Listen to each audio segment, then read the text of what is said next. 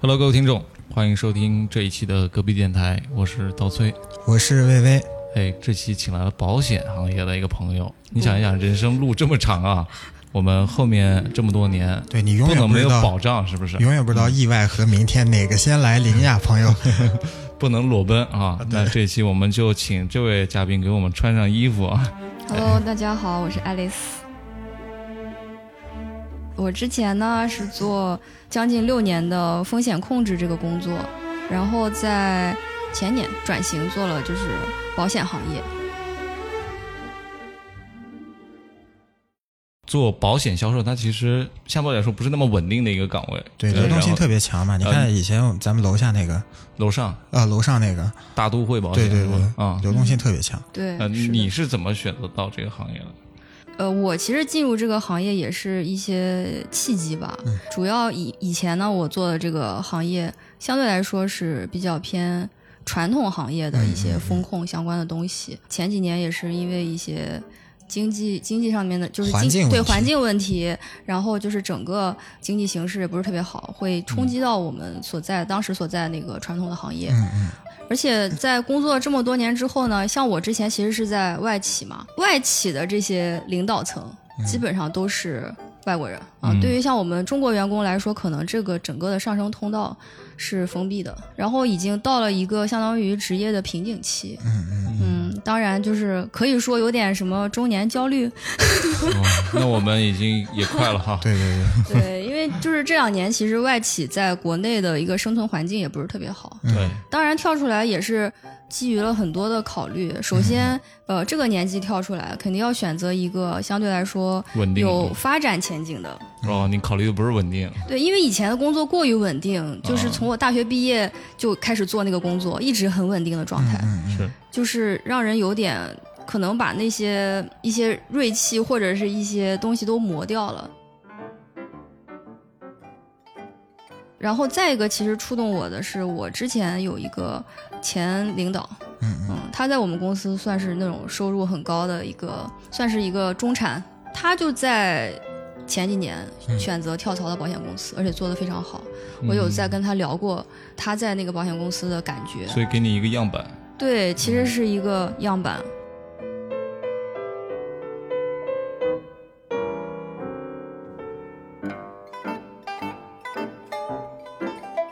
之前跟你聊天的时候啊，也大概知道你可能是属于一个自负盈亏的情况。你能说一下你现在的收入结构吗？就是这种销售行业也好，保险公司也好，这一块儿嗯是最开始让我觉得不是特别适应的地方。对，哎是不是所有的都是这样的？哦，我理解的所有这种外勤岗位，就是嗯相当于销售，都是拿的这样子靠提成，哦对，靠主要是靠佣金和你的一些季度奖嗯业金绩对或者是管理奖金这样子的嘛，嗯主要是业绩说话。所以这个生活状态你适应情况怎么样？以前就是你嗯每个月拿固定收入的时候，你可能觉得啊，我每天就是做这点工作，然后我到了月底也可以拿到这么多钱。嗯但是现在状态就是，如果你努力一点。然后你可以拿到的工资是其实是无上限的，嗯嗯但是如果你不去做，那可能这个月就没有收入。嗯嗯，那它其实就是一个激励自我去管理的一种状态，就是不会让人每天陷入一种温水煮青蛙的状态。嗯，明白。嗯那你能不能形容一下一个比较典型的保险销售的一天？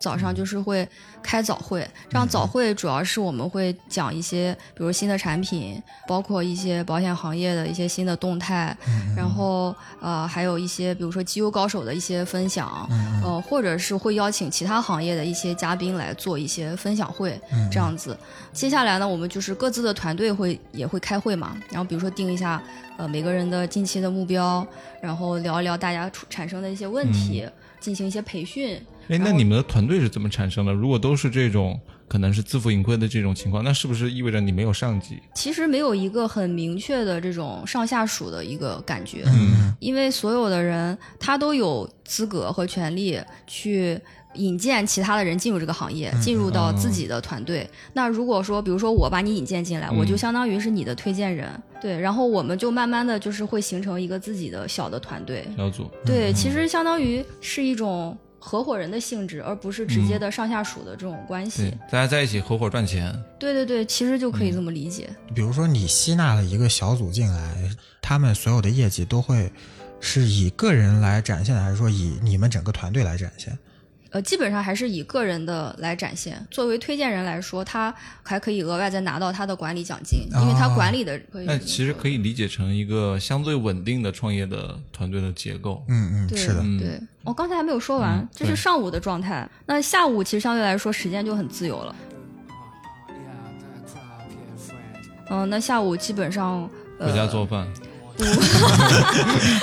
快乐的一天又结束了。对对对，每天回家的路是最开心的路。嗯 没有没有，然后下午有有就是一般情况下，如果能够约到朋友见面、嗯或者约到客户，就会跟他们去聊一下。嗯，但是像我的情况，基本上。可能我能约到的客户都是在下班之后，所以很多时候我下午可能会选择就是学习，嗯，比如说在家里面学一些东西，或者是去整理一些呃相关的一些资资料料什么的客户的嗯资料，然后去做一些分析和自己工作上面的复盘，然后有的时候还会参加一些可能一些活动。嗯嗯，嗯，其实像我们公司也会定期的，就是以这种团队的形式或者公司的形式组织一些沙龙活动。其实它也是为了让大家去认识更多的人，然后去建这立个更更多多的人是更多的客户，还是嗯对说建认识更多的客户，跟客户建立就是更紧密的关系。应该你大部分的这种保单都是在饭桌上谈成的吧？ 差不多，啊真的是这样。因为他刚才说了嘛，就都是在客户下班的时间。嗯那客户下班第一件事儿肯定得解决吃饭问题嗯吧？就是要么是在吃饭的时候解就聊成了，要不然就是喝咖啡啊或者什嗯么下午茶这种。 哎，那你现在目前的客户的年龄范围大概是怎样？主要还是集中在八零后、九零后这么这么一个年龄阶层，嗯嗯可能以八五到九五之间的为主。嗯，上到高管，下到普通职员。嗯，对对对，差不多。 嗯那他们是投保对象是给自己投保呢，还是说家人、小孩儿或刚组建的家庭的话，会给小孩、爱人啊这种？大部分主要还是先考虑给自己投保，然后如果是这种新组建家庭的，呃，也会给就是配偶或者是给自己的小孩儿进行这个投保的动作。嗯像对父母其实他们问的很多，但是相对来说年纪大投保会相对困难，而且保费会比较贵，嗯所以基本上已经错过了最好的一个投保的时间。哎，其实我刚刚问那个问题，还是想问你一下，这段时间你有没有遇到过特别糟心的那奇葩种的客客户户，觉得很难搞的这种？，有肯定有的，大部分都是都是很好的，嗯而且其实还是以朋友居多。啊，嗯，当然朋友也有不同的划分嘛，嗯，对对嗯，也有特别支持你的，然后也有就是对你抱怀疑态度的。是，当然，就是难搞的客户也非常的多，就可能你追踪了一年，就也没有跟你签单，就之前一直在说哦，嗯但是我问了很多你对的我问题是问了吧？很多问题，然后就是哦，我都是在说我考虑投保，啊然嗯后我考虑投保，然后你后面再问他说、哦我还没有想清楚，或者我要跟家人商量一下。嗯最让自己糟心的情况，可能就是一开始聊的比较开心，等到回家之后，你再跟他们去后续进行追踪的时把你候，拉黑了，他就不回你消息了。哎嗯，啊再过几天，再第二次去问的时候，依然不回你。挑逗我一下就跑了。 对，其实就是有的时候我对这种客户我也是很、嗯就是很不爽的，然后我就特别想回怼过去，你知道嗯吗？就特别想告诉他，你知不知道回别人消息是最基本的尊重。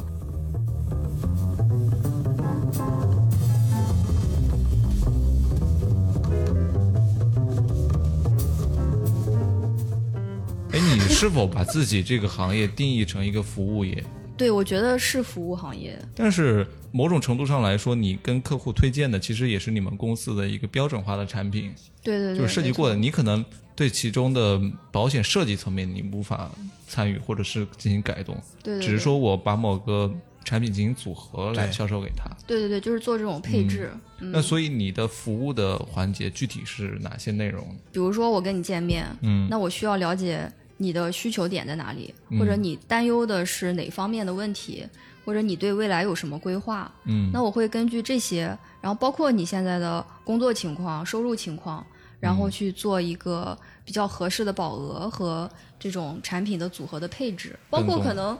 在中间很长很长很长一段时间，你都不可能也没有发生理赔，那我们依然可以建立一个很好的朋友的关系。嗯就有的时候不知道你们这边是不是啊，就是投后部门跟就是销售部门是分开的。对那他如果是去跟投后部门接触，就会发生那种理赔难的情况。那你在中间起到作用是，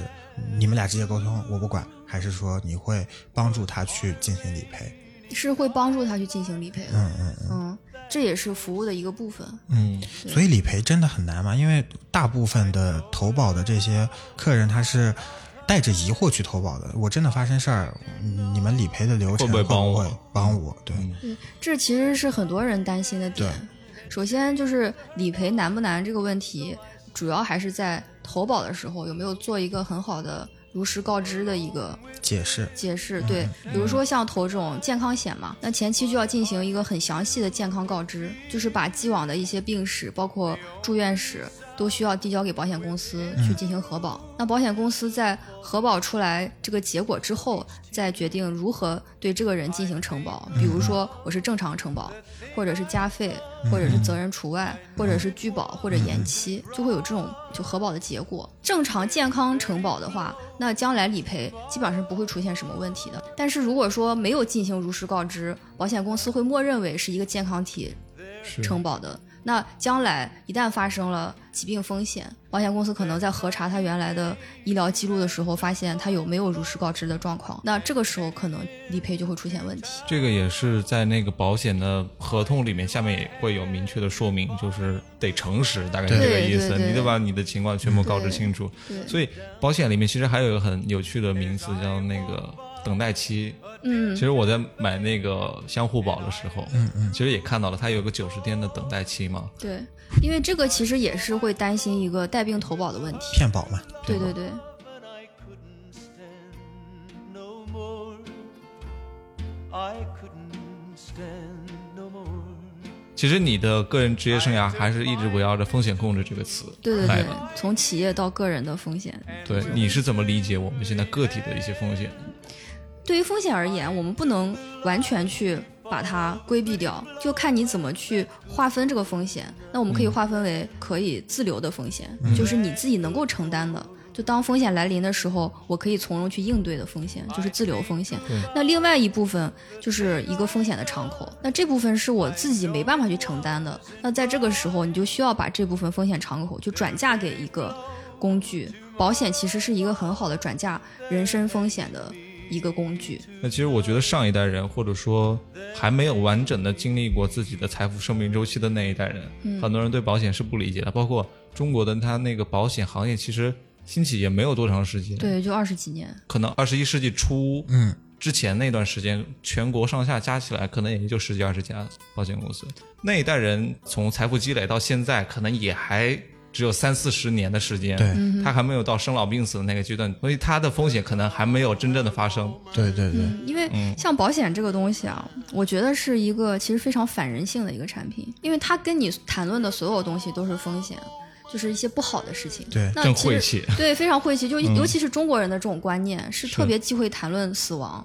谈论疾病，这也是为什么很多中国人不愿意去买保险的一个、一个心理，就触他们霉头可能觉得，哦，我是不是买了保险，我就要被理赔了？对，很多人是这种对想法。或者说就是我感觉我现在身体好好了，我买了这个东西，我不是花冤枉钱吗？对，对对对，就就像我看牙一样，我只有等到看牙疼的那一天，我再去选择去看牙。是的，是的，而且其实现在呃像年轻人来说，嗯他们都工作压力非常大，然后包括生活作息很不规律，其实会导致很多的疾病健康隐患，会年轻化，对包括亚健康的状态是非常普遍的。嗯，没错，嗯，就是像我有一些客户，年纪轻轻的已经就是被拒保了，就是因为身体原因，嗯嗯可能就是九零后。 family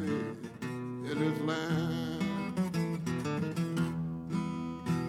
中国的保险销售一直被诟病的很多原因啊，你看他的每天发的朋友圈，包括他每天在接受的那种公司的洗脑的这种行培 为训啊，培训，你会感觉深深的不信任感。我不能说对他们这种行为进行批评，嗯因为我觉得每个人都有每个人理解他那这个方行、式，嗯行业和这个对销保售险的方对式销售对方式对嘛。那他可能希望每天通过这种东西来提醒大家，有很多的风险需要你们去关注，嗯平时关注不到的。对，先贩卖焦虑嘛，对贩卖焦虑，但是可能从我的观点来说，朋友圈一方面是展示你的工作，另外一方面可能大部分还是你的生活。对，嗯所以我其实，在朋友圈里面做的这种工作上面的内容，相对不是特别的多，嗯对，只是会有一些，比如说个人的观点嗯会发出来。可能是我爸妈那个年代的时候，还会有打电话的推销保险。嗯嗯，可能我们从很多小说上、故事会上面听到啊。就我妈啊，我妈在年轻的时候也买过保险，嗯就是身边的那种朋友，就三五天的都要上门来给你送东西什么对什么的。后来我妈就扛不住了，啊买真的了会这样啊，送真东西真的啊，会真的会这样子。我有一啊个表姑就是这样，她跟我们家真的是八竿子打不着的啊亲戚。嗯后来她经常来，我就知道啊、原来她是我的表姑， 就每天来，你知道吗？所以你能接受你的表姑成为你的理财保险顾问吗？ 不能，就到最后我们家没有人买一份保险，一份都没有买。啊，哎，这倒涉及一个问题，如果是熟人的话，关系非常好，尤其是亲戚，不知道这种情况合不合法，就说你买了我保险，我把那个多出来那个钱我给佣退给金你，返还给你对返还给嗯你，这样拉关系的这种行为，嗯我说熟人作为你的保险顾问，你觉得这是一个好的情况吗？如果说这个熟人足够的专业，然后你足够的信任他，其实熟人作为保险顾问是一个很好的方式，嗯因为你们的关系很好，然后会一直维持这种联系。对那后续的服务也会相对来说比较好。嗯但如果这个熟人只是因为跟你关系好，他并没有相关的一些只把你当成渠道，对，只把你当成一个渠道或者一个自己可以嗯赚钱的赚工钱具嗯的一个工具，杀熟，对，就是杀手嘛。说实话，那这种就不是一个好的选择。对嗯他，因为他后续的服务可能跟不上，对，包括像嗯他这种，比如说我你从我这儿买了，我把佣金返给你，就这种情况其实是明令禁止的。嗯嗯就一嗯旦被保监会知道，他就会被永远除名，不能做这个嗯销就售不能了做这个保险代理人了。啊，所以它是都有资质。你们是需要经过考试，或者说经我过认们证的。都是有职业证的，职业证，嗯。这个这个问题有一些是发生在客户身上的，客户嗯会主动要求他去返佣。嗯，对，如果说有有一些客户这样子，如果你不返佣，那我就不从你这里买，嗯我就去其他保险公司，因为别的人可以给我返佣。所以其实这个行业的乱象不仅仅是因为保险代理人的原因，对，保险代理人其实有甲乙的时双候方也都是会有苦说不出对。嗯，是，甲乙双方都会有。你如果遇到那种奇葩甲方，你也没 治呀。那在这种时候，就是我我没有遇到过这样子的客客人啊，所嗯以我还是挺幸运的。那如果说我遇到的话，那我肯定就会问他，这是我的应有应有的劳动所得。嗯嗯，嗯，如果说我没有这部分的收入，那我就无法在这个行业生存下去，我也不嗯可能在后续给你提供一个很好的服是务。就是其嗯实像在国外很多保险代理人去提供这种保险咨询的时候，也是需要收费的。嗯那只是说在中国现在发展还没一有个那么对没健有全，那么健那么对嗯健全，所以代理人的这种生存生存空间其实相对来说也会比较艰难一些。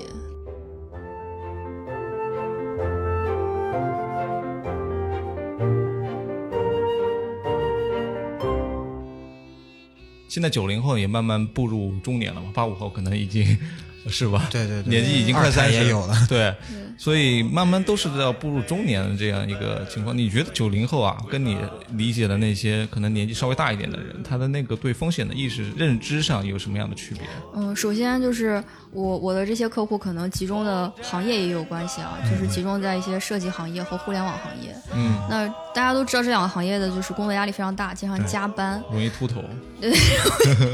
容易秃头，然后就是亚健康的状态会很明显。嗯，没错。所以他们可能对于自己的健康上面的担忧会更明显，就这种焦虑会更明显。嗯，然后再一个就是加上，可能像这样子的行业，他年轻的时候可以做，那他年纪大了还能不能持续去这样子拼就命？是一个吃青春春饭，嗯饭对青春饭，所以养家糊口这种焦虑会很明显。嗯嗯，嗯，在接受保险这个观念上面，就会很容易去接受。是的，哦，我不知道魏魏啊，你这边可能生嗯病的时候，生一些小病的时候，嗯，你会去到公立医院还是会去到私立医院？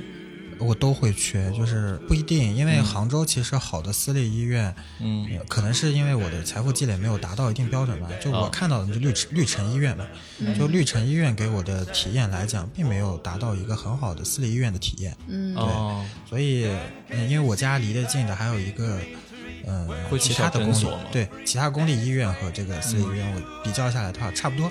我是觉得现在的很多我身边的九零后，他会追求一种就诊的服务体验，嗯那公立医院可能会很难给到满足这种需求嘛。嗯，对。那很所以难有满一足些高端的、中高端的这种诊所啊，或者说私立医院，嗯呃，在你去看病的时候，它能够给你体验，比如说我我是预约制的，我嗯不用给你排队了，嗯、那我整体的环境啊什么都会更好一点。对对不对，过这个诊所它普遍是会有商业保险的。中国最早一批那些诊所起来，比如说和睦家、百惠医疗这样子，他们其实都是靠外国人来发家的。嗯，对，他们外国人呢，普遍都是用商保的，嗯所以现在好一点的诊所越来越多了之后，他们也会接入商保。但其实还有一个问题，像现在国内大部分比较好的资源还是集中在这种重点的三甲医院，所以说这种私立医院它真正的这种医生的资质怎么样，其实现在也不是说发展嗯的完善那么完善。对，我现在也是有一些比较高端的这种医疗产品啊，嗯医疗险的产品，它是会对接一些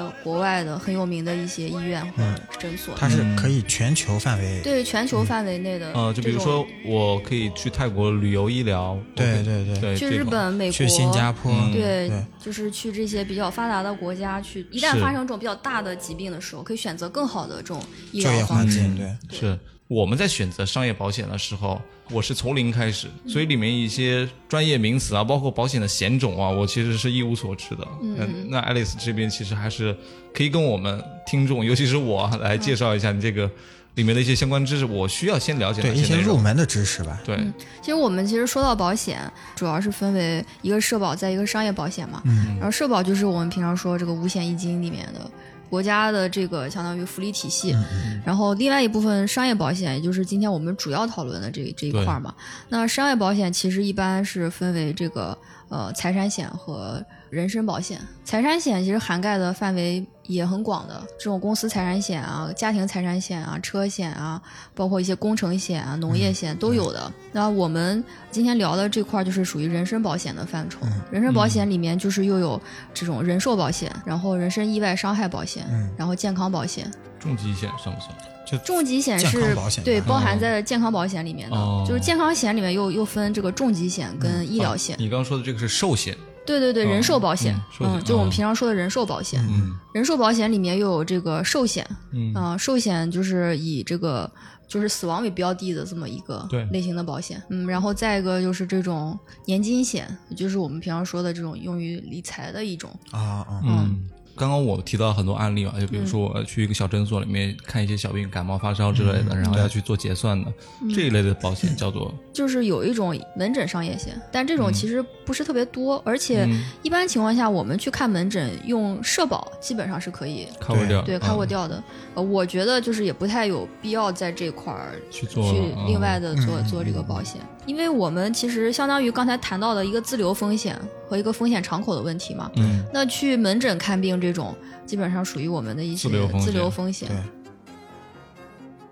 根据你的经验来做一个划分，比如说我不同的年龄段，大学刚毕业，然后毕业了三年到五年或者五年以上了，嗯不同的收入阶段了，你可以配置不同的保险，因为你的那个自留风险的这个能力可能是慢慢的提高的嘛，嗯那对你的风险敞口肯定也会在变化，对对对。所以根据这几个因素来看的话，你能给出一个什么样的建议呢？我是这么觉得，基本上能够有能力购买保险，也都是从这个大学毕业之后开始的嘛。可能一开始刚刚毕业两三年内，收入也不是特别的高，可能也不是那么稳定。那这个时候主要考虑的是一些自身的人身保障方面的一些风险规避。建议的话，就是一个意外险。啊特别是像这种现在开车的也比较多嘛，嗯然后或者是你乘坐这种网约车的也比较多，嗯嗯那意外险可以 cover 掉这部分万一发生的风险。嗯嗯然后再一个是我建议这种消费型的医疗险，就是一个这种高额的报销险，因为相对来说它的保费比较低，那它这个能报销的额度又比较高。嗯嗯，嗯然后是可以承担得了的。再一个呢，就是可以考虑一个定期寿险。刚大学毕业，其实也蛮年轻的，嗯但是谁也不能保证说可以一直特特别安全。万一哪天发生一个特别不幸的事故，嗯嗯，然后人就没有了，那父母可能就会变成这种失独老人。对，嗯，那哇我们都已经开始考虑这个问题了。对，所以嗯哦这是种得考虑。嗯，对，这种这种定期寿险呢，它就是说，可能这个人去世之后可以赔到一笔比较高额的钱，嗯是嗯给到父母的。嗯，那即使说人不在了，那起码对于父母年纪大养老有这笔钱，也是嗯一种心理安保慰。障对嗯对，这个保额最后返还的一个报销金额大概是，这个也是根据你呃所定的那个保额来设定有一个嗯保费的。啊、嗯因为像我们经常坐飞机或者说坐那个其实就是呃高属铁，于对意外意外险，这对属于就他都嗯会什么，你花二十块、三十块买一个，嗯但他最高的赔付金额是五十万还是对五十三万、万？三十万，对高嗯铁也会有这嗯种。对对对也不会特别高。对，想了一下，您这条命也就换了五十万、三十万，就嗯但因为这个保费也便宜嘛，嗯嗯嗯，嗯，对，二十块钱。对，是的那其实杠杆还是很高的，嗯嗯嗯，嗯，然后再到后面，可能工作了五年以上这段时间，可能收入也比较相对来说比较稳定，嗯那也有一定积蓄。对也有一定的积蓄了，那可以增加一些这种重疾方面的重疾险，嗯就储蓄型的重疾险。现在情况就是储蓄型的这种重疾险，它的保障都是终身的，嗯哦，嗯，而且在越年轻的年纪买呢，保费相对来说会越便宜。嗯对嗯那它这个保障期也是是很长的，嘛，是的，嗯就这段时间是可以再添加一个这个东西。嗯嗯，嗯，那再往后，比如组建了自己的小家庭，然后有了下另一一代半，然后有了下一代，嗯那他的整个的生活压力都会提高很多。嗯然后特别是现在就是比较突出的这种叫什么四二一家庭或者四二二的这种家庭嗯结构，就会导致中间就是。就被压缩的很厉害。对嗯，在这个时候，其实相当于是配置保险的一个考虑，一个全面的一个一个配置了。嗯就是夫妻双方的这种意外险、重疾险加医疗险是最基础的一个东西。嗯如果是家庭条件再好一点的，就可以考虑就是养老方面的，比如说年金险的配置，嗯嗯嗯或者小孩儿的教育金的配置。但是最最基础的那个是一定要的。任何一个家庭，白领家庭或者中产家庭，在疾病风险发生的时候，会可能会造成致命打击的。对，对，或者这种家庭支柱突然离世的时候，造成致命打击的。嗯，没错，嗯对，所以是这样子嗯，的。所以我觉得整体来说，中国的嗯家庭，呃，我们不讨论那个金字塔顶端的人，可能中间那一大波，包括下面这一大波人的抗风险能力都极其实差。嗯极差，对，对，这跟我们的消费结构也有关系。嗯，而且跟整个社会环境有关系。像对他刚才说的这个家庭结构，嗯，那有的是四四二二或者对四二一，对甚至有的是四四二二，因为它上面上面父母还有还这有个外公外对婆啊几是世同堂的对这种对情对况，对对，嗯可能你你们两个两口子养活的不单单是你们上下三代，上面那一代人对健康的这种认知能力，包括自己可能都不愿意去体检，嗯，对，嗯这种对情况没就错会特别的凸显。对对就对他们自己对自己的身体情况是不太了解，或或者说是盲目乐观的。嗯，汇集记忆，有的时候嗯是对对，没错没错，是这样子的。他们所以抗拒，作为子女，你要去给他买的话，浪费花钱嗯花这个钱干嘛？对对对是不是？所以说，我觉得这个风险结构就决定了你这个家庭的这个风险结构就是这样的，特别容易倒塌。对，的是的，嗯特别像我们父母或者是再年龄大一点的这种老老年人，可能他们年轻的时候工作也不是特别的好，可能有些嗯是农民，那他们在连社保这块儿的保障可能都会比较差，哎，对没错，对，所的以他们的子女的这种生风险的压力会更加的大，嗯，嗯，嗯，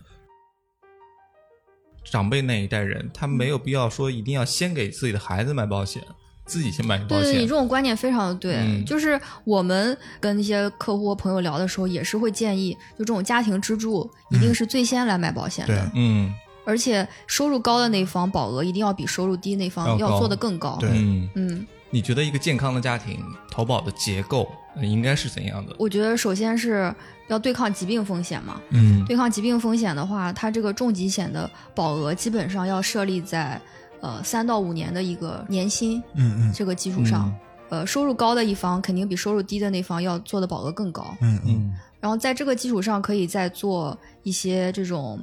呃小孩子的高额报销的医疗险，嗯嗯可能重疾险不一定要那么高，嗯，因为小孩子其实是没有收入能力的嘛，对对，那他只需要在就生病的时候能够有足够的钱去做这个看病报就销好了嗯就可以了。是这是一个比较基础的一个一个配置，我觉得。嗯然后再一个就是夫妻双方的这种意外险，因为意外险呢，它的杠杆也是很高的，嗯，呃，哦，而且保费相对来说比较便宜，嗯，那这个也是会作为补充的。嗯那天看到一个特别有意思的比方，在自己爬山的时候，嗯你要先确保自己不会掉下来，对而不是说自己爬得非常快。我觉得现在我们到快到三十岁或者三十岁以上的这个年纪的时候，其实是人生是一个非常快的一个爬上坡升期的，对嗯对对对对。但是在这个时候，其实更重要的一点是保证你自己己不会要往摔下掉死下来。对对对对对就还有一个问题，其实我想说一下，就是未来我们这一代的养老的问题，嗯，没错，嗯，相当于我们这代都是独生子女嘛，对，啊也有一些现在就是不婚主义者或者是丁克家家庭。嗯嗯，嗯没错，，对，然后我们就是年纪大了之后，既没有说这种兄弟姐妹来互相的照顾，然后可能也会没有小嗯孩下一代对来下一代来照顾。对，做赡养，呃，现在年轻的时候，我们有很强的这种工作的能力，包括收入的能力，嗯嗯，但真的等到老了的那一天，有还有没有这么多的积蓄能够支持我们去走完人剩下的人生的路？嗯嗯而且是以一种很优雅的方式去老去，很有尊严嗯的方式去老去。其实这是一个我们值得就是深思和考虑的一嗯个问题。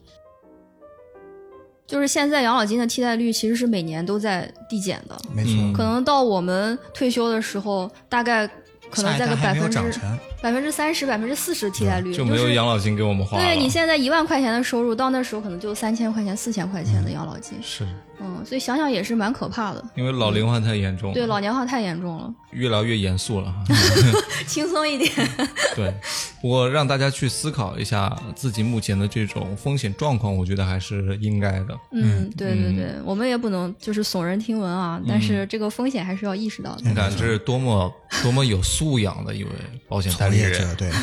从来不会给我们灌什么太多的那种毒汤。焦虑，对，是，哎，你你的客户一般都是怎么评价你的呀？因为大多数也是朋友嘛，嗯呃，所以他们都觉得我是一个特别佛系的保险代理人，因为我也很很实在，就有嗯什么说什么，我不会说一味的说公司的产品好，不会这样子的，就会很客观公正的很理去性嗯对对对，去做这个评价，包括一些可能不太好的点也会说，让他们自己去做选择嘛。嗯嗯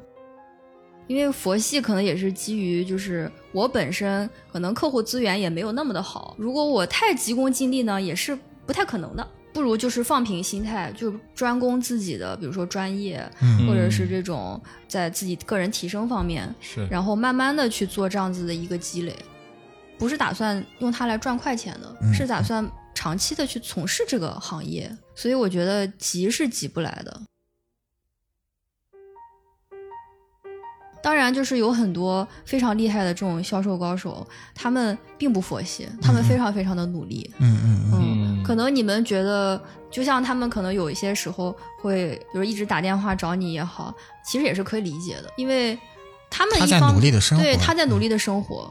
这也是很积极的一点。所以我们也要用另一种眼光去看待这种，对对非常对但对，是因把为这是他们的工作，他们需要用这个来养家糊口其，实嗯是敬业的。对，非常敬业。嗯把他的积极生活和敬业建立 到我的帆上， 嗯，对， 嗯，觉这得是大方家也式要嘛，去每个看人一的看工作方式不一样嘛。人是一个我们选保险的一个决定性因素。对那除了这个之外呢，就是有没有品牌啊，或者说国家的保险是比较推荐的？一个好的保险公司，它无论是从嗯它的产品设计层面，嗯然后公司管理，还有合规层面，它都会是非常规范的，嗯而且是非常有经验的，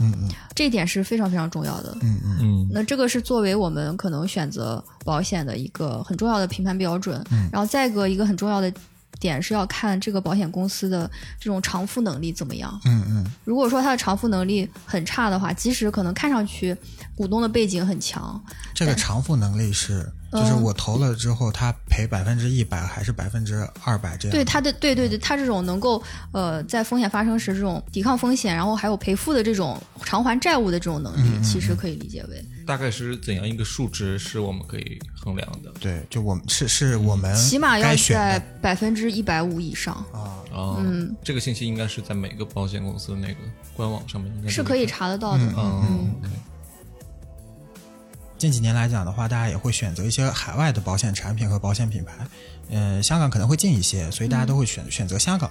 但是它的理赔呃流程会特别复杂，特别麻烦。嗯那在这样的一种情况下，我们该如何去做这个选择和判断呢？其实国内不光是有这种呃内资的保险公司，也有中外合资的、外资的，其实可以选择的范围非常广。那我们一般推荐一个人来买保险，主要是看他生活在哪里。如果主要的生活的地方是在大陆的话，那建议还是在大陆来买，因为无论是从后续发生风险的这种理赔的呃服务啊、时效性啊，然后都会比较好。嗯，那你刚才说到这个香港保险啊，其实是一个比较敏感的话题，蛮多人去香港配置保险的。嗯嗯嗯，首先香港保险的产品设计是其实是很蛮好的，嗯嗯，但是它也存在了很多一般的这种投保人可能不了解这个行业不知道的一些风险。首先就是，呃，理赔的这个风险，比如说从重疾险这个举例来说啊，它对一些病种的解释跟内地呃医疗系统对疾病的解释是不一样的。那如果说是在内地检查出来就这种疾病是重大疾病，那可能到了香港的他们的那个目录里面就不是了，包括可能一些器官移植方面的问题，那可能在内地可以很快得到解决，但是在香港你就要等很久，因为他们会先给香港嗯本当地的本地的人来做这个资源的调控，嗯，那内地的这部分可能他的权益就不受保护。嗯，就首是先从便利上来讲还是差一些。对，呃，然后还有一个资金嗯怎么样进入到内地账户，然后这个就牵扯到一个外汇管制的问题，嗯所以就是在外汇管制这块儿，就是有一个政策和法律的风险，嗯然后也需要去考虑。所以其实这样子来看的话，因为还不如在国内买。对对对，就是你需要担心的点可能很嗯多。虽然当时看上去这个产品的配置也好，或者它的呃年金的收益率也好，都是很很漂亮的，嗯，对，嗯，但是因为这个毕竟是一个保障型的东西，嗯是要放到一个很长期的这个维度去考虑的。嗯嗯我那天还看了一个数据啊，就是说如果把一个人的一生拉开来看的话，患病的几率高达百分之七十二。对，有这个说法。对，所嗯以一个人的一生的这种患病几率这么高的情况下，给自己做一个保障保障的计划，我觉得还是很重要的。没错。是的，嗯，我在这期节目之后，很有可能就会跟爱丽丝去沟通沟 通买保险的事宜那我很开了。心先买一份就是头发的保险，有脱发保吗？没有、哎， 还 有可以开发一下。牙齿保险嘛，就是那种。它也属于医疗险之一吧，牙齿的健康保护。呃，一般情况下，牙齿这块儿是不在这个医疗范围内的。其实它有哦点是像单独险种吗？是不是牙疼不是病，他就不给你保 了？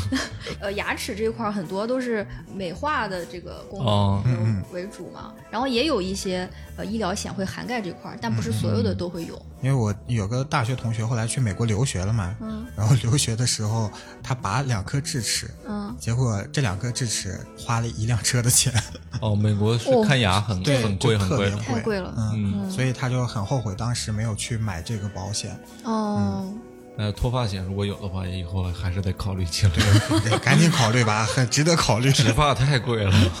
这个我要我要解释一个嗯点，就是所有关于这种整形美容方面的嗯都不包含在这个保险里面。哦现在还没有是吧？嗯，我不知道你有没有接触过一个 A P P 叫新氧， 我知道，对，这个新氧 A P P 上它上面有说什么整形保险，那这个它是真的有这个保险，还是说它只是挂了保险的这个名字？哦，这个我还真的是没有听说过。哦应该不属于医疗险。对，它应该不属于医疗险，嗯可能会嫁接到意外险这个上面吧。因为意外的定义就是突然间发生，不以自己意志为转移的这种对事故嗯嘛。但是你主动去做这种整形，是你自己的意志，嗯嗯那发生了风险，其实是需要自己去承担的。啊嗯，呃，我所以我是对这个保险是持怀哎疑，那态能不度。能理解说，比如说我是一个明星，比如说李李佳琦，我要保一下我的嘴唇，嗯，这种算是什么保？财产保险吗？那朗朗给自己的手投保啊，对，好像这种应该是属于财产保险吧？嗯，哦，那我的嘴唇意外丢失，给获得高额保费。对，会 对，因为这这块儿我也不是特别了解，后哦续还需要继续学习一下。啊，就这种明星给自己的脸投保，哦自己给的自己身的体部腿分，投保啊对所以如果脱发的话，得用这种方式给自己的头投保。 哎我之前看了一个，不知道是民科还是真的，说英国有家保险公司，就它什么都可以保，你就可以跟他保说，明天太阳不从东边升起，然后他也给你投，就也不知道这个是真的还哦，哎是我之假的。嗯前还听说有那个给什么婚姻投保的，比如说你们两个人持续婚姻能够达到五年以上，然后就就可以给你们多返还少，一嗯对，笔给你们钱多少钱，也有这种。这怎么有点像你爸跟你说，你把家庭作业做完，我给你二十块钱。 这也太 奇葩保险，太不负责任了。那就是因为他们离婚率太高了嘛，我哦忘记是哪个国家嗯了，我有听说过这样子。哦，那干嘛还结婚呢？那国家全是单身不就好了吗？ 那其实这期我们关于保险的话题，呃，我我自己也学了很多东西。嗯对，我觉得如果大家感兴趣的话，或者说你想要咨询保险相关的东西的话，其实找爱丽丝对，就没错。爱丽丝呢也会在我们的群里面嘛。 啊，这是要打广告的节奏了。嗯那怎么找到爱丽丝呢？ 那其实可以，呃，爱丽丝事后可以加到我们这个粉丝群对，当中来。其实我们粉丝群里面都是一些粘性比较高的听众朋友啊，嗯，我们的听众呢其实都是有一个独特的昵称的，叫做邻居，嗯，哦因为我们叫隔壁电台嘛，就是相当于是住在隔壁的邻居，对，啊，那加入到这个群里来的话，就可以跟爱丽丝进行沟通和咨询。对，好的，好的，那节目时间有限，嗯我们马上要去做保险上面的商务沟 通了。 好，那这期节目就聊到这里吧，非常感谢 Alice，嗯非常感谢谢谢也。很开心可以跟大家聊聊这么多关于保险的话题。嗯，嗯，好的，那这里是科比电台，我是陶崔，我是薇薇。我是 Alice，大家拜拜拜拜